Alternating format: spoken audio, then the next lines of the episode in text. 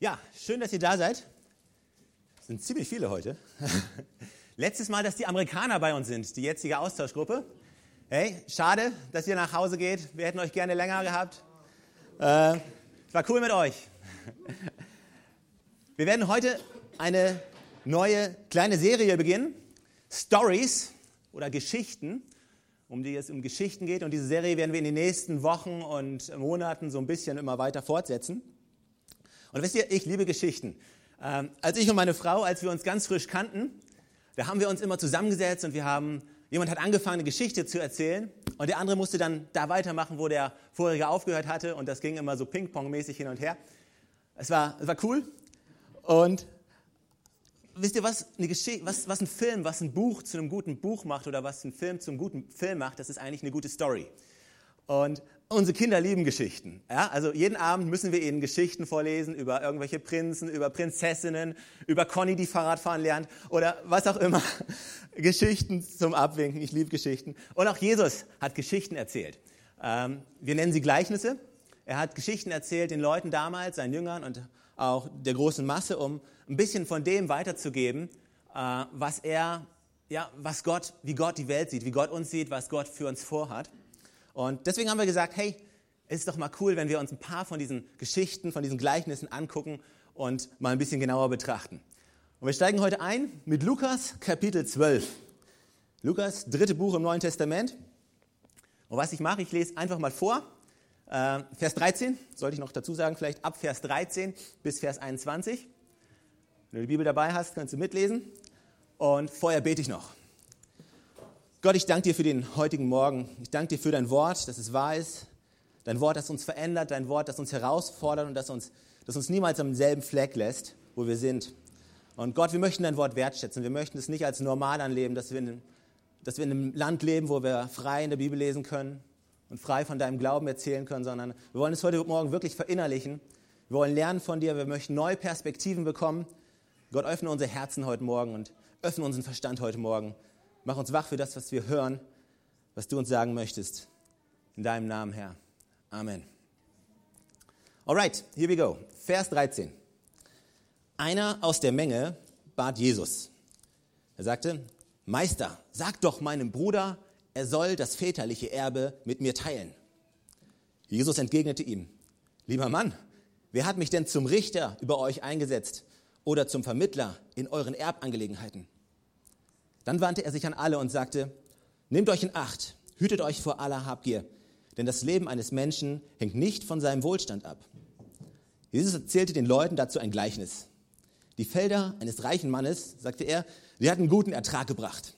Und der Mann überlegte hin und her, was soll ich tun? Ich weiß gar nicht, wohin in meiner Ernte. Schließlich sagte er, ah, ich weiß, was ich mache. Ich reiße meine Scheunen ab und baue größere. Dort kann ich mein ganzes Getreide und alle meine Vorräte unterbringen. Und dann werde ich zu mir selbst sagen, du hast es geschafft. Du hast einen großen Vorrat, der für viele Jahre reicht. Gönne dir jetzt Ruhe, iss und trink und genieße das Leben. Da sagte Gott zu ihm, du dummer Bauer, noch in dieser Nacht wird dein Leben von dir zurückgefordert werden. Wem wird dann all das gehören, was du dir angehäuft hast?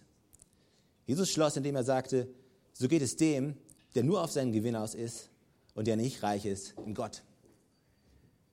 Habt ihr jemals ein Gespräch geführt mit jemandem, irgendeiner einzelnen Person und, oder einer Gruppe von Menschen, ihr habt zusammen geredet und dann kommt auf einmal einer raus mit so einem Statement, so einer Frage, so einer, so einer Aussage oder so einem Kommentar, der eigentlich überhaupt nichts mit dem zu tun hat, worüber ihr gerade gesprochen habt? Kennt ihr das? Du redest über irgendwas und dann kommt die Person und sie sagt es und alle stehen da und sagen, Hä? Warst du jetzt gerade auf dem Mond? Hast du mitbekommen, worüber wir hier reden? Es macht einfach irgendwie überhaupt keinen Sinn, was du erzählst. Und Jesus muss sich so ähnlich gefühlt haben, weil in dem Kapitel davor, bevor er diese Geschichte, bevor er dieses Gleichnis erzählt, der erzählt Jesus über gerade von Himmel und von Hölle und er warnt die Menschen vor anderen, die ihn, oder der sagt ihnen, wir sollen uns nicht vor Menschen fürchten, die nur unser irdisches Leben nehmen können, sondern wir sollen eher Angst haben vor Leuten, die uns das ewige Leben wegnehmen. Er warnt uns vor der Hölle und er warnt uns vor Zeiten, die kommen und er sagt, glaubt glaub weiter und steht fest und der Heilige Geist, der wird euch helfen und es ist eine ausdrückliche Warnung.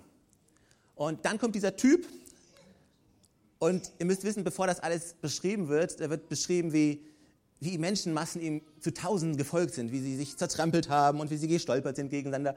Und da war eine riesige Menschenmasse. Und ihr müsst euch vorstellen, jetzt ist da diese riesen Menschenmasse. Und Jesus warnt gerade eindringlichst vor diesen Dingen, die passieren können, vor, vor, der, vor der Hölle und all den Sachen. Und, und dann kommt dieser Typ und er hat es geschafft, ganz nach vorne. Ja, tausende von Menschen. Und er hat es geschafft, nach vorne zu kommen, in die Reichweite von Jesus. Er kann eine Frage stellen. Er kann Jesus eine Frage stellen. Und er sagt, Jesus, kannst du dich bitte darum kümmern, dass ich mehr Geld kriege? Jesus muss echt gedacht haben, hä? Was? Ich meine, überleg dir mal, eine Frage. Der stand wahrscheinlich da und hat gemeint, ah, weißt du, Jesus, Himmel, Hölle, ist alles ganz süß und niedlich, was du da erzählst. Aber was mich eigentlich gerade interessiert, was mich eigentlich gerade beschäftigt, das ist das. Und wir schauen uns das an und denken, hä, was ein dummer Kerl. Ja, aber, aber weißt du, im Endeffekt geht es uns doch genauso. Ja, wir sitzen hier in der Kirche, wir hören uns die Message an und wir denken, ja, Stefan, ein schöner Punkt. Aber weißt du, was mich eigentlich interessiert, was mich eigentlich gerade beschäftigt, das ist das. Worauf ich eigentlich eine Antwort haben wollte, das ist das. Was ich eigentlich wissen will, das ist das. Weil wir alle nehmen Dinge aus unserer Woche mit.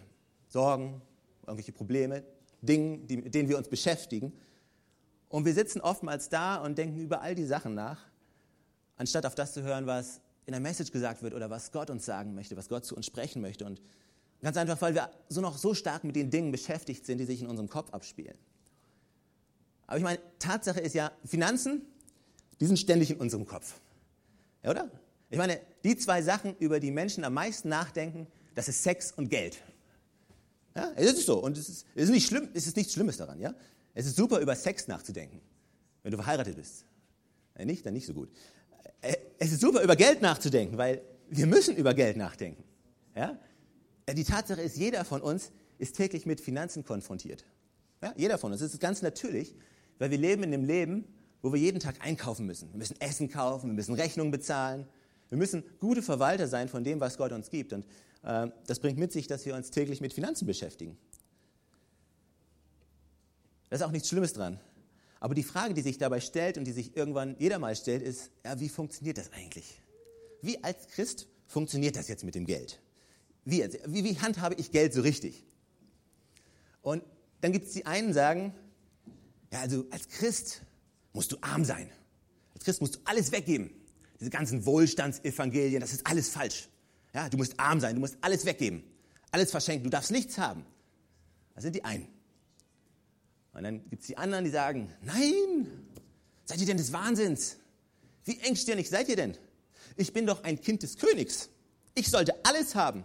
Ich sollte erwarten, dass Gott mich segnet. Ja, Gottes Gnade ist doch überreich. Mein Becher soll überfließen. Ich soll ein schönes Auto fahren dürfen. Ich soll ein schönes Haus haben dürfen. Gott möchte mich segnen. Ich sollte reich sein. Hm. Okay, und weißt du, wenn ich, wenn ich ganz ehrlich bin, habe ich so mit beiden meine Probleme.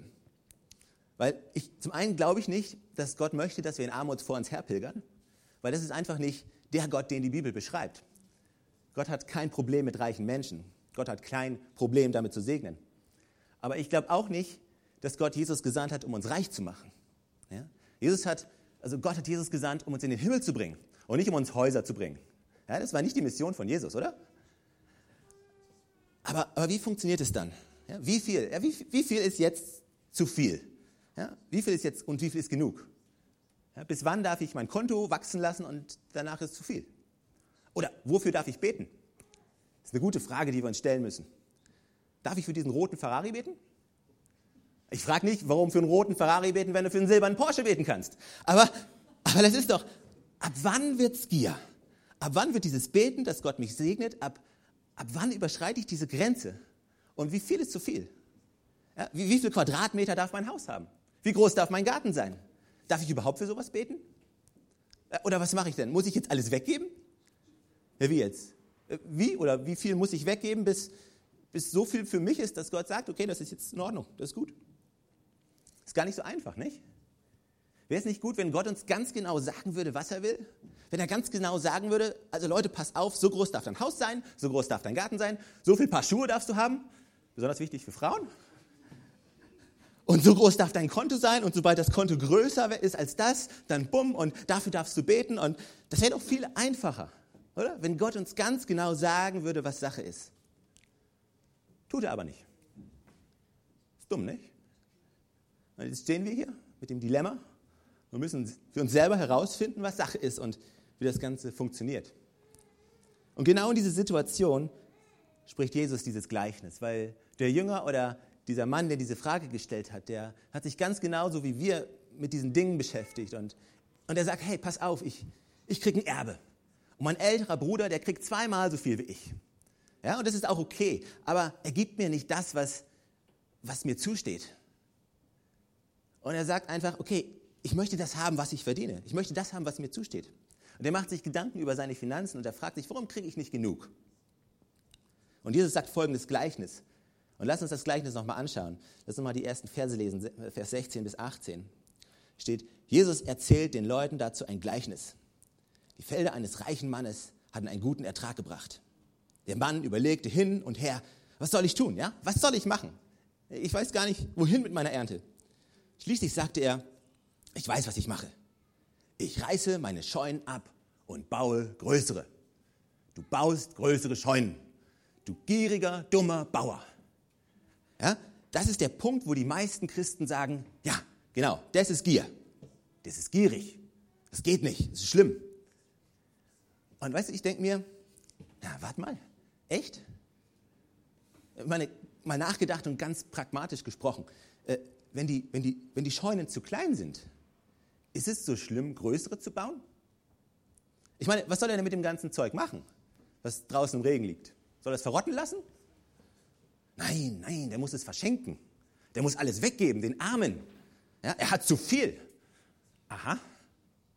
Ab wann ist denn zu viel? Sind die Scheunen, die er hat, nicht vielleicht auch schon zu viel? Vielleicht darf er sie auch nur bis zur Hälfte füllen. Ja? Was, was, machen wir denn, wenn. Äh, okay, okay, gut, verschenken, ja? Gut, was machst du, wenn du das nächste Mal eine Gehaltserhöhung kriegst? Darfst du nicht behalten. Musst du verschenken. Ja? Äh, aber, weißt du, ich glaube, das Problem ist, du hast keine Scheunen mehr.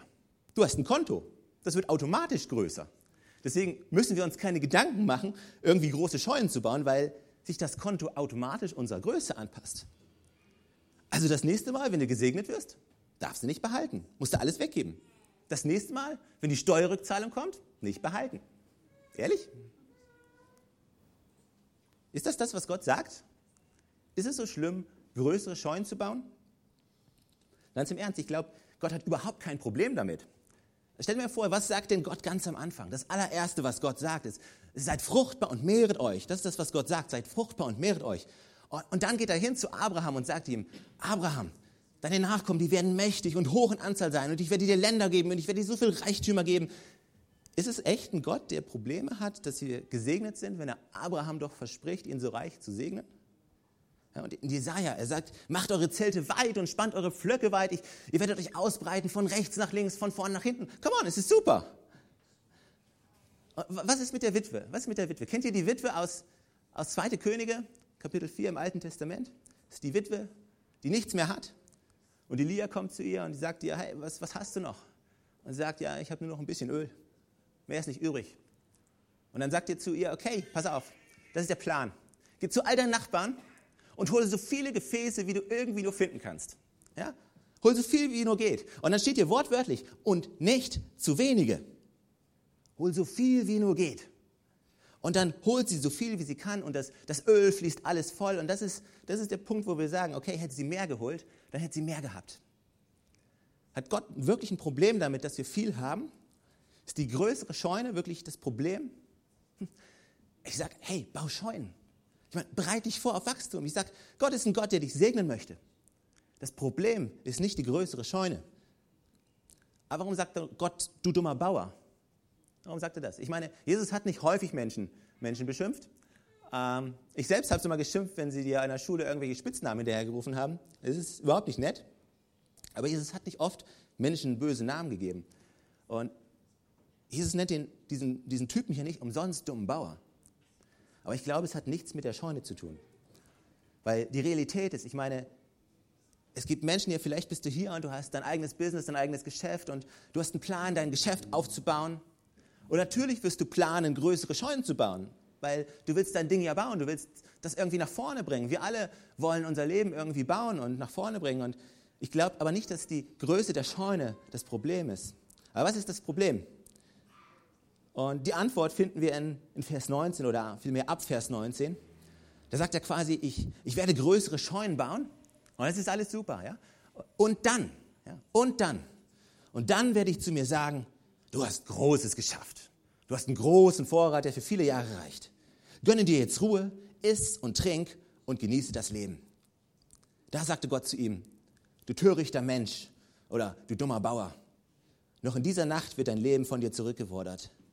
Ja, wem wirst du dann all das geben, was dir jetzt gehört? Und Jesus schloss, indem er sagte, so geht es dem, der nur auf seinen eigenen Gewinn aus ist und der nicht reich ist in Gott. Zwei fatale Denkfehler. Zwei fatale Denkfehler hat der gute Landwirt hier. Der erste Denkfehler ist, er sagt, meine Sicherheit und mein Wohlergehen liegt in meinen Gütern. Ja, mein Vertrauen liegt in dem, was ich habe. Und je mehr ich habe, desto sicherer bin ich. Je mehr ich anhäufe, desto, desto besser geht es mir. Ja, ich habe es geschafft, jetzt, jetzt kann ich mich zurücklehnen, jetzt kann ich mich entspannen, denn meine Zukunft ist sicher. Und Gott sagt, haha, nein, nein, dein Vertrauen sollte niemals in dem liegen, was du hast, sondern in dem, der dir all das gegeben hat, was du hast. Weißt du, das Problem ist nicht die große Scheune. Das Problem ist, dass das Vertrauen auf einmal in der großen Scheune liegt und nicht mehr in Gott, der in diese große Scheune gegeben hat. Wir müssen immer schauen, dass unser Vertrauen, dass es immer am richtigen Ort liegt. Im Psalm 62, da, da sagt der Psalm, wenn euer Reichtum wächst, wenn euer Reichtum wächst, und ich liebe diesen ersten Teil, ja, weil hier setzt Gott quasi voraus, dass Reichtum wachsen kann. Er sagt nicht unbedingt, es wird wachsen, aber er sagt, wenn es wachsen wird. Das heißt, die Möglichkeit ist durchaus plausibel, dass unser Reichtum wächst. Und offensichtlich hat Gott kein Problem damit. Aber hängt euer Herz nicht daran. Denn wo dein Herz ist, das sagt er ein paar Verse später, da wird auch dein Schatz sein. Wo dein Herz ist, da wird auch dein Schatz sein. Der erste Denkfehler ist, er sagt zu sich selber, ich vertraue auf das, was ich habe. Und der zweite Fehler ist eigentlich nur, ist eigentlich nur die Schlussfolgerung vom ersten Gedanken. Und zwar, er sagt, alles das, was ich habe, das ist für mich. Ja, und das ist total logisch. Weil wenn, wenn meine Sicherheit in dem liegt, was ich habe, natürlich ist dann alles meins und ich will mehr und ich will nichts abgeben, weil sobald ich anfange, etwas abzugeben von dem, was ich habe, gebe ich ein Stück von meiner Sicherheit ab. Und deswegen fällt es manchen Leuten zu schwer zu geben, zu schwer den zehnten Teil zu geben, zu schwer ein Opfer zu geben, weil sie, ihre Sicherheit liegt in dem, was sie haben, anstatt in dem, der ihnen all das gegeben hat, was sie haben. Also du wirst, du wirst niemals freizügig geben können. Du wirst niemals im Glauben geben können, wenn du abhängig bist von dem, was du hast. Davon, wie groß dein Konto ist oder wie groß dein Haus ist oder, oder wie sicher dein Job ist. Ich meine, weil die Realität und ich meine, die Vergangenheit hat uns gezeigt, die Jobs sind eh nicht sicher. Ja? Und das Geld auf unseren Konten, hey, das ist eh nicht sicher. Ich sage ja nicht, ja, ich meine, das ist ja nicht so bahnbrechend neu, oder? Es ist ja nicht so was Neues, dass ich jetzt sage, okay, äh, wir sollten unser Vertrauen eher auf Gott setzen. Ich finde es schwerer, meinem Banker zu vertrauen, als Gott zu vertrauen. Ich bräuchte größeren Glauben, äh, irgendwelchen Bankern zu vertrauen, als Gott zu vertrauen. Also, in 2. Chroniker 9, da sagt, da sagt Gott, hey, ich werde euch genug geben, dass ihr zu jeder Zeit und in jeder Situation reichlich habt, dass ihr großzügig geben könnt. Gott möchte, dass wir nach seinem Reich trachten. Ein paar Verse später sagt er, trachtet nach meinem Reich und alles andere, das werde ich dir geben. Ich glaube, das Problem oder die Frage, wie viel ist genug und wie viel ist richtig, die Frage ist nicht, ist, ist reich richtig oder ist arm richtig? Ja, Gott legt nicht den Fokus auf reich oder arm oder oder wie viel wir essen oder wie viel wir trinken oder was wir essen oder, oder was wir trinken. Ich glaube, das ist, das ist Gott gar nicht so wichtig. Römer 14, da heißt es, denn im Reich Gottes geht es nicht ums Essen und Trinken, sondern um das, was der Heilige Geist bewirkt. Gerechtigkeit, Frieden, Freude. Im Reich Gottes geht es nicht um Essen und Trinken, sondern um Gerechtigkeit und Frieden. Was ist der, der Kontext von dieser Bibelstelle? Dieser Zusammenhang, in dem diese Bibelstelle steht, ist, hier wird gerade diskutiert, welches Fleisch dürfen wir essen? Dürfen wir Fleisch als Christen essen, was irgendwelchen Göttern geopfert wurde? Äh, dürfen wir das essen oder dürfen wir es nicht essen? Verunreinigen wir uns oder nicht? Und das ist genau die gleiche Frage im Grunde genommen, wie die, die wir bei unseren Finanzen stellen. Ja, wie viel darf ich? Darf ich überhaupt oder, oder ist es richtig? Und er sagt, okay, was macht ihr euch Gedanken? Es ist nicht wichtig, was ihr esst oder was ihr trinkt. Es ist gar nicht so wichtig, wie groß oder wie klein dein Haus ist, wie groß dein Auto ist, ob du eins hast oder mehr oder wie viele Schuhe du hast. Das ist vollkommen egal. Ist wurscht. Weil was wirklich zählt im Reich Gottes ist Gerechtigkeit und Frieden. Und folgenden Satz musst du aufschreiben. Wenn es nur einen Satz gibt, den du aufschreibst, dann ist es dieser. Und zwar, Gottes Fokus liegt nicht auf arm oder reich, sondern auf gerecht oder ungerecht. Gottes Fokus liegt nicht auf arm oder reich, sondern auf gerecht oder ungerecht. Gerecht ist der, der zuallererst von Jesus gerecht gemacht worden ist. Keiner von uns kann sich irgendwie gerecht machen durch seine eigenen Werke. Jesus Christus macht uns gerecht dafür, dass er am Kreuz gestorben ist, dass er den Preis bezahlt hat für uns. Deswegen sind wir gerecht. Gerecht, das sind diejenigen, die, die rechtschaffen vor Gott stehen, die gottesfürchtig sind, die nach Gottes Prinzipien leben. Und weißt du, wenn die Bibel irgendwie versucht, Kategorien zu geben im Sinne von Reichtümern, im Sinne von Finanzen, dann gibt die Bibel uns vier Arten von Menschen. Vier Arten von Menschen. Der erste ist der gerechte Reiche. Der ist gerecht und ist reich. Das beste Beispiel ist Salomo, König Salomo. Kennt ihn vielleicht. Der hatte größte Reichtümer, aber war so ein weiser und gerechter Mann Gottes. Wenn Gott ein Problem mit Reich hat, dann hätte es Salomo so nicht geben dürfen. Gerecht und reich. Die zweite Art von Menschen ist ungerecht und reich.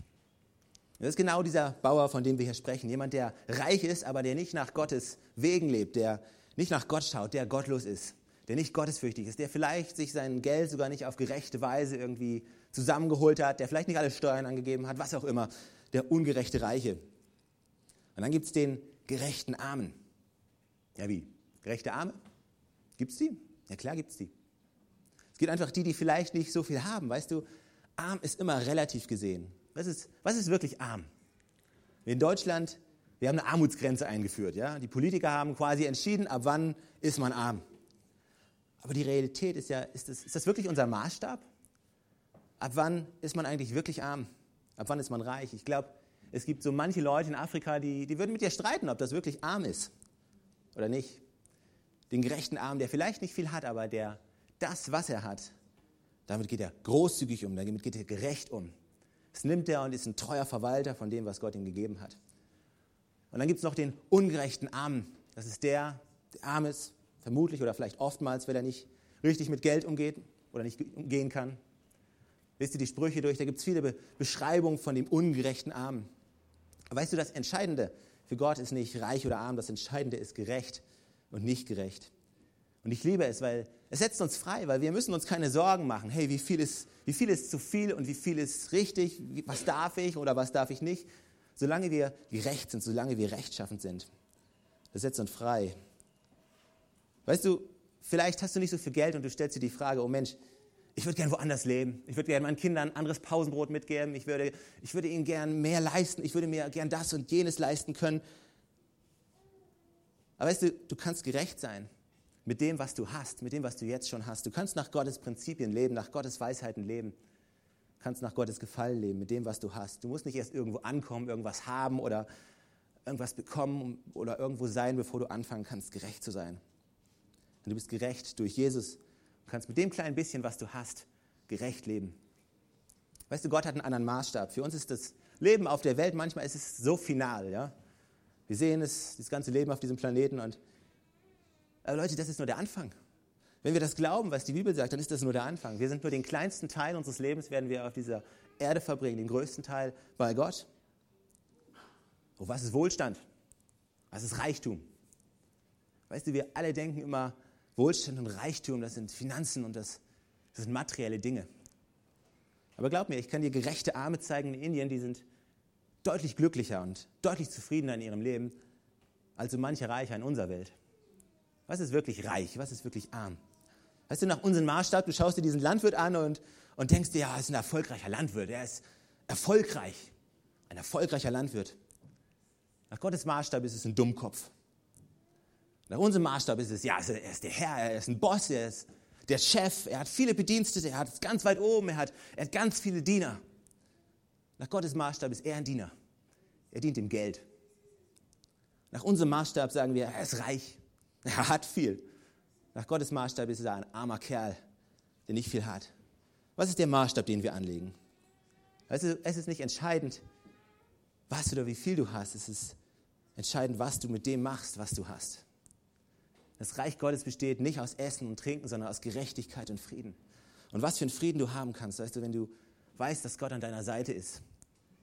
Also wir alle, wir wissen, ich und Johannes und das Vorbereitungsteam von dem, und das Leitungsteam von, dem, von dieser Church, wir wissen, wir wissen, wir kennen das, wir wissen, wie das ist. Du hast zu Hause deine Rechnung sitzen und du fragst dir, hey, wie, wie kann ich die bezahlen? Und weißt du, wir haben vor, vor ziemlich genau fünf Monaten mit dieser Church gestartet. Wir hatten unseren ersten Gottesdienst im November und in dieser kurzen Zeit hatten wir uns auch manchmal die Frage gestellt, hey, wie sollen wir das bezahlen?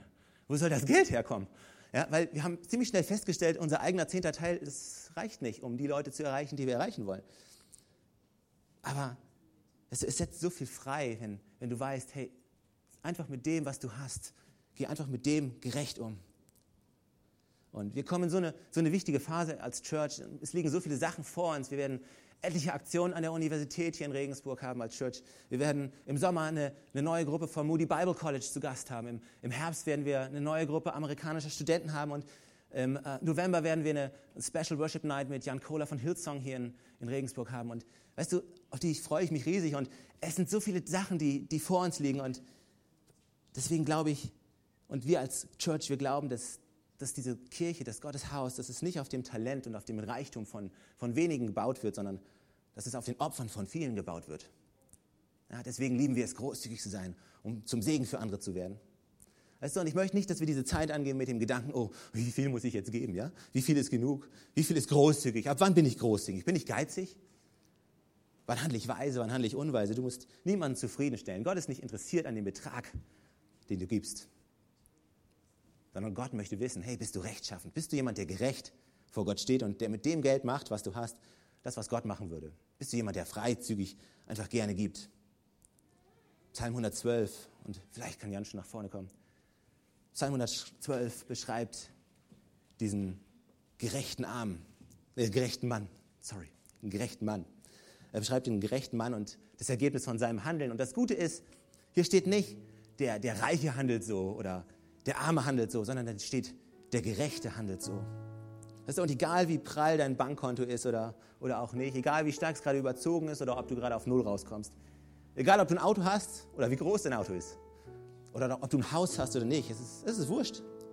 Du kannst gerecht sein, da wo du bist. Du kannst mit dem gerecht sein, was du hast. Und das, das liebe ich an Gott.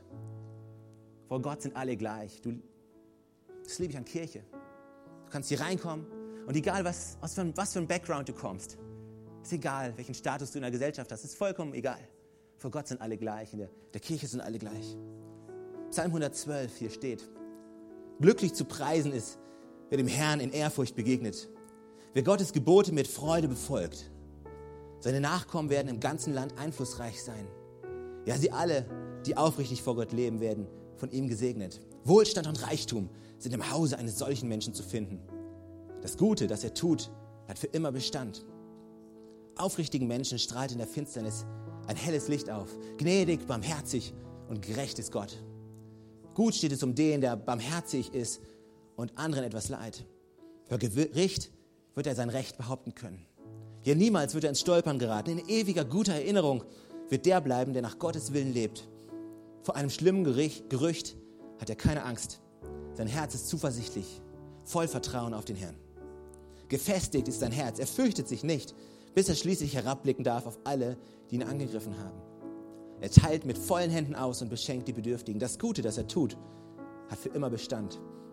Er behauptet sich, genießt hohes Ansehen. Der Gottlose sieht es und, und er ärgert sich. Voller Wut knirscht er mit den Zähnen und geht auch unaufhaltsam seinem Ende entgegen. Ja, die Wünsche der Gottlosen werden mit ihnen untergehen. Jeder von uns kann gerecht sein Du kannst gerecht sein mit dem, was du hast. Das liebe ich.